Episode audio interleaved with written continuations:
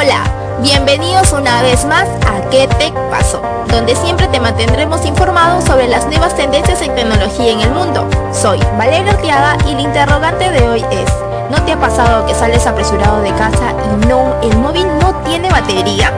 Pues conseguir un punto de luz en estos momentos parece casi imposible, pero tranquilo, con este nuevo invento no volverás a preocuparte nunca más por ello. Una vez más, China vuelve a sorprendernos. Esta vez, sus científicos han desarrollado un pequeño dispositivo flexible que es capaz de convertir el calor emitido por la piel humana en energía eléctrica. Suena realmente práctico, ¿no?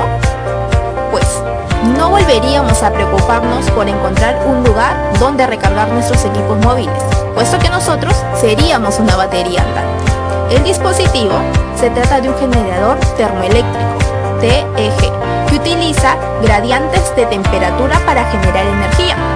En ese diseño, los investigadores utilizan la diferencia entre la temperatura corporal más cálida y el entorno relativamente más frío para generar energía.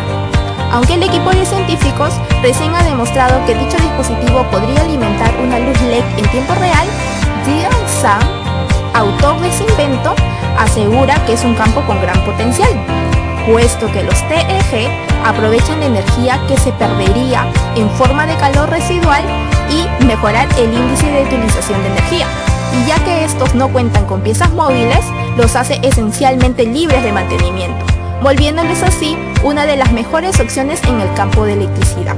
Sam y su equipo llevan años trabajando en esas tecnologías y ahora quieren dar un gran salto pues quieren explorar si estos dispositivos podrían sustituir las baterías tradicionales de nuestros equipos móviles.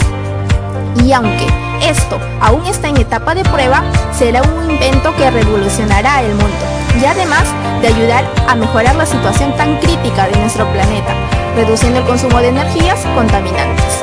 ¿En qué te pasó? Ya deseamos tener uno de esos dispositivos. ¿Y a ti te gustaría probarlo? Gustó este contenido, no te olvides suscribirte a nuestro podcast, ¿Qué te pasó? Para que te sigas informando sobre las nuevas novedades y curiosidades en el mundo de la tecnología. Nos vemos la próxima semana.